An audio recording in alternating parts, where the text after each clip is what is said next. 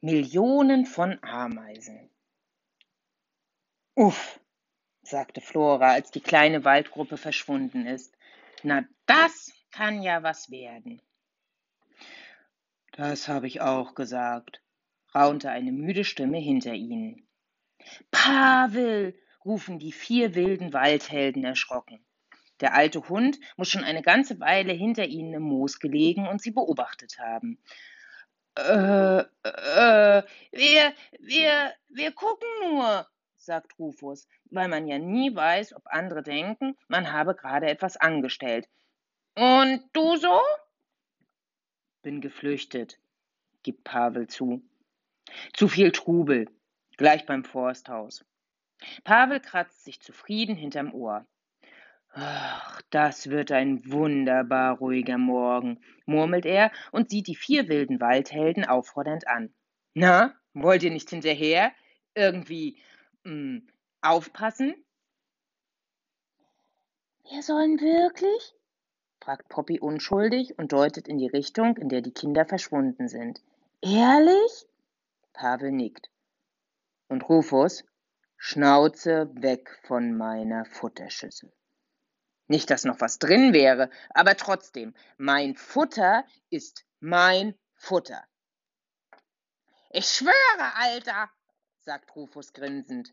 Doch Pavel brummt nur freundlich und steuert humpelnd ein friedliches Sonnenfleckchen vor dem Bauwagen an.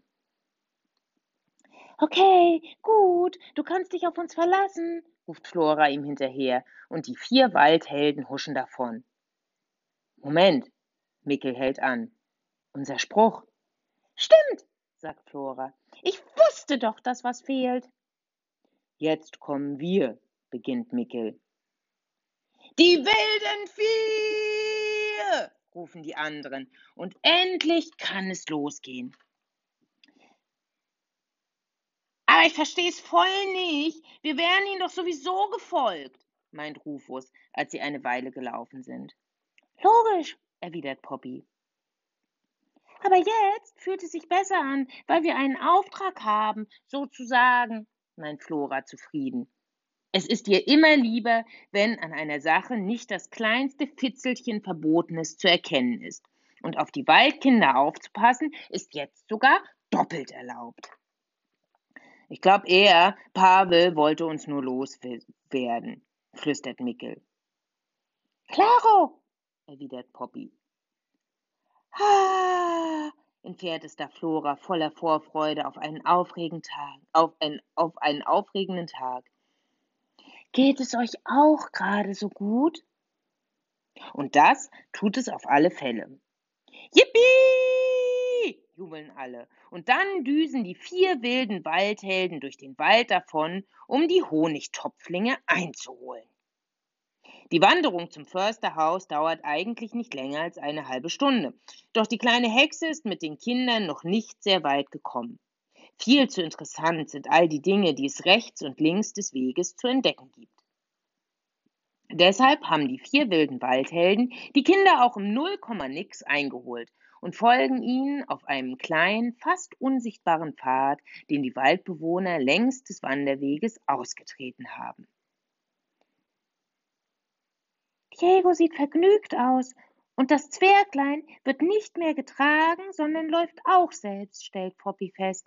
Also alles gut. Aber Paula hat einen Stock, wispert Flora unheilvoll, und Rufus kann im letzten Moment den Kopf einziehen, als er ihn auch schon beinahe abbekommt. Pau, pau, das ist mein Säbel, ruft Paula und peitscht mit dem langen Ast in die Gräser am Wegesrand, als müsse sie sich den Weg durch einen dichten Dschungel erkämpfen. Hallo? schimpft Mickel ärgerlich und duckt sich mit seinen Freunden tiefer ins Unterholz. Die kleine Hexe hat unterdessen angehalten und zeigt auf den Stamm einer Kiefer, an der rundherum verschiedene große flache Kästen befestigt sind. Seht mal, ein Nistkastenhotel für Fledermäuse, erläutert die kleine Hexe, und die Kinder stehen, sehen staunend nach oben. Kommt raus, kommt raus, ruft Paula und versucht mit ihrem Stock die Kästen zu erreichen. Paula, weg mit dem Stock, kleine Hexe. Du hörst jetzt sofort auf damit, dauernd irgendwo reinzustochern und draufzuhauen. Und doch da ist Paula längst vorausgerannt und hat etwas Neues entdeckt. Verblüfft bleibt sie vor einem riesigen Waldameisenhaufen stehen, der sich dunkelbraun und majestätisch direkt am Wegrand auftürmt. Kommt schnell, kommt schnell, ruft sie, und die Kinder scharen sich aufgeregt um sie. Alle reden durcheinander. So einen riesigen Ameisenhaufen haben sie noch nie gesehen.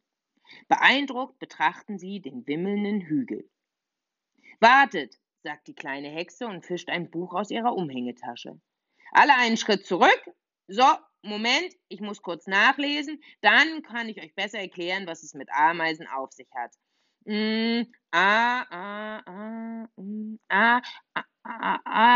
Ameisen. Ah, die stehen unter W wie Waldameisen. Okay, hier ist es. Valentina überfliegt die Seiten. Doch Paula hat natürlich nicht die geringste Lust abzuwarten. Was tut sie denn da? flüstert Mickel und kräuselt alarmiert die Nase. Recherchieren, heißt das, antwortet Rufus. Was nachlesen? Mann! Nicht die kleine Hexe. Das Mädchen. Seht ihr? Dann schlägt er die Pfoten vors Gesicht. Hoi, hoi, hoi, hoi, hoi, hoi, hoi, nuschelt Mickel. Zu spät.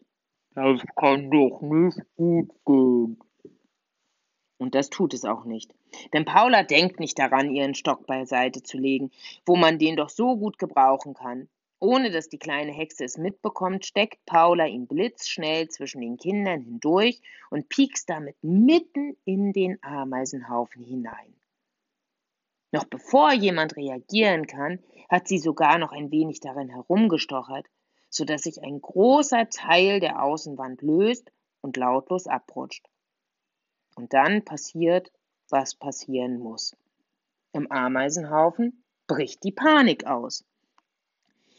In glänzenden braunen Wuselwellen schwappen die Tiere aus dem zerstörten Bau, ergießen sich vor die Füße der Kinder und fliehen in alle Richtungen. Auch den Stock entlang, den Paula immer noch fasziniert in den Händen hält.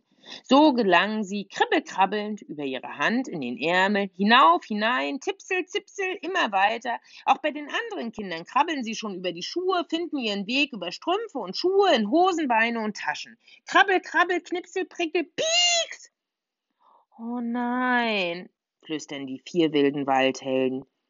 Quieksend hopsen die Kinder auf und ab. Sie schütteln sich, jaulen, kreischen und sind insgesamt und ganz und gar aus dem Häuschen. Denn die Ameisen zwicken, beißen und pieksen.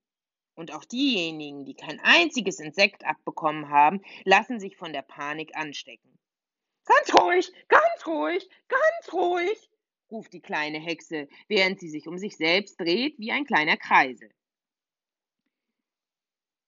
Mit dem kleinen Mädchen, das sich immer noch an ihren Rockzipfel klammert, versucht sie, allen Kindern gleichzeitig zu Hilfe zu kommen. Das werden ja immer mehr, schimpft sie, pustet, tröstet, klopft, streicht, schüttelt und wischt Ameisen von Armen, Hosen, Hälsen und Bäuchen. Was mache ich denn nur? Was mache ich denn nur? Die vier wilden Waldhelden überlegen fieberhaft. Wie können sie bloß helfen? Sie brauchen Wasser, um die Ameisen abzuwaschen und die Ameisenbisse zu kühlen, raunt Flora und zeigt tiefer in den Wald. Die müssen sie irgendwie zur Quelle leiten. Verstanden! Ihre Freunde nicken. Prima Idee! Rufus beginnt laut zu grunzen. Und wenn Wildschweine grunzen, klingt das ungefähr so. Und wie gehofft, hebt Diego den Kopf. Weil er wie immer zunächst einmal gehörigen Abstand zu einfach allem hält, ist ihm keine einzige Ameise zu nahe gekommen. Diego, hier sind wir, ruft Poppy und winkt. Keiner bemerkt, wie Diego an die Büsche tritt. Boah, ist Paula doof, flüstert Diego. Könnt ihr uns helfen? Ja, klar. Also dafür sind wir ja hier, wir vier wilden Waldhelden, plappert Poppy aufgeregt drauf los. Diego, wird sie von Flora unterbrochen. Hör zu, du gehst jetzt zur kleinen Hexe, hm, also zu Valentina, und sagst dir Folgendes. Flora sieht Mickel an, der die beste Wegbeschreibung der Welt kann. Da vorne, Pfeil, Bach, sagt er knapp, und Diego nickt. Wiederholen, verlangt Mickel streng. Da vorne, Pfeil, Wasser, sagt Diego. Noch besser, Poppy klatscht. Schnell jetzt! Diego nickt und läuft zur kleinen Hexe. Hey, Valentina, ich weiß, wo Wasser ist. Da vorne, beim Pfeil. Hören die vier wilden Waldhelden ihn rufen und dann flitzen sie los, um an der richtigen Stelle einen großen Hinweispfeil aus Stöckchen auf den Waldboden zu legen. Ja, tatsächlich, überlegt die kleine Hexe nicht lange, woher Diego das wissen könnte, und scheucht die zappelnden Kinder den Weg entlang. Schnell, schnell, schnell! Schnell! ruft sie. Und wirklich, nur wenige Meter weiter liegt ein unübersehbarer Hinweispfeil auf dem Boden. Und nur ein Stück weiter, tiefer im Wald, gluckert ein flacher, klitzeklarer Bach durch ein Meer von Sumpfdotterblumen. In kalten, schäumenden Wirbeln sprudelt das Wasser über die mit türkisfarbenen Flechten bewachsenen Steine. Raus aus den Klamotten und nix wie abkühlen, kommandiert die kleine Hexe noch im Laufen und zerrt an T-Shirt, Socken und Hosen. Dann schlüpft auch sie aus Schuhen und Strumpfhose, klemmt sich den weiten Rock in die Unterhose und übergießt mit hohlen Händen juckende Beine, kratzende Rücken und brennende Arme. Oh, tut das gut, ruft sie, und es dauert gar nicht lange, da lässt sich auch der Rest der Kinder anstecken und aus dem Notfallbad wird ein fröhliches Geplansche. Guckt mal, guckt mal, ich kann einen Regenbogen machen, ruft Paula begeistert und pustet einen sprühnebligen Schwall Wasser nach den anderen gegen die Sonne, so dass sich für einen ganz kurzen Augenblick die Strahlen in den Tropfen brechen und ein flüchtiger Streifen Regenbogen erscheint. Schön, stimmen die, stimmen die vier wilden Waldhelden zu. Aber, aber lieber nicht, mahnt die kleine Hexe. Das ist doch kein Trinkwasser. Ist es wohl, widerspricht Rufus. Poppy zuckt die Schultern. Menschen sind komisch, stellt sie fest. Stimmt, aber andere gibt's nicht, sagt Flora und dann sehen sie den kleinen Menschen dabei zu, wie sie das Bad beenden, sich aus der nassen Unterwäsche pellen, die letzten Ameisen aus ihrer Kleidung schütteln, einander mit trockenen Klamotten aushelfen und sich für den Weitermarsch bereit machen. Vorher nimmt die kleine Hexe noch das müdeste kleinste Kind an die Hand. Woher hast du denn das nur gewusst? Fragt die kleine Hexe, als sie alle wieder auf dem Weg zum Forsthaus sind, und Jego gibt genau die gleiche Antwort wie schon mal. Na, von den Tieren, sagt er, aus dem Wald, die sind immer in der Nähe und passen auf uns auf. Valentina sieht Diego nachdenklich an. Hm, sagt sie nach einer Weile, irgendwie werde ich nicht schlau aus dir. Also ich finde, du bist schon schlau genug, sagt Diego, und über dieses Kompliment muss die Erzieherin so lachen, dass das kleine Mädchen, das an ihrer Hand geht, furchtbar erschreckt aufhört. Valentina lässt einen Kontrollblick über die Kinder streifen. Als sie sieht, dass Paula keine Dummheiten macht, zieht sie das Handy aus der Tasche. Komm etwas später. Hat einen Ameisenzwischenfall, diktiert sie und schickt die Nachricht ab. Diese kleine Ablenkung nutzt Paula, um sich unauffällig bis ans Ende der Gruppe zurückfallen zu lassen. Dort bückt sie sich, sieht forschend auf den Waldboden und steckt blitzschnell etwas in eine der zahlreichen Behälter aus ihrem Rucksack. So geht es ein paar Mal. Schnapp! Gefangen! murmelt sie jedes Mal.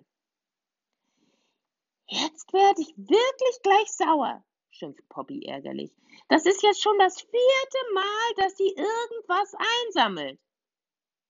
Das fünfte, verbessert Flora düster. Das eben war ein Eisfrosch. Sie sammelt nichts. Sie macht Gefangene, stellt Mickey klar. Ist echt so, bestätigt Poppy und zeigt aufatmend auf die dünne Rauchsäule, die weiter vorne aus dem Wald steigt. Wenigstens sind sie gleich da, sagt sie. Riech ich schon ewig, murmelt Rufus. Rawumpel Knorks, macht sein Bauch. Ah, sagt er, ich hab Hunger. Vielleicht ist ja doch noch was in Pavels Hundeschüssel. Wer zuerst da ist, raunt Mickel und ist im nächsten Moment verschwunden.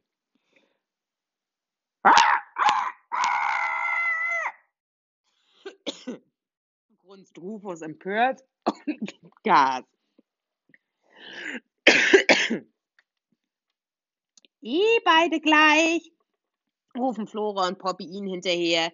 Wie immer, ihr seid beide total gleich. Und morgen gibt es das nächste Kapitel.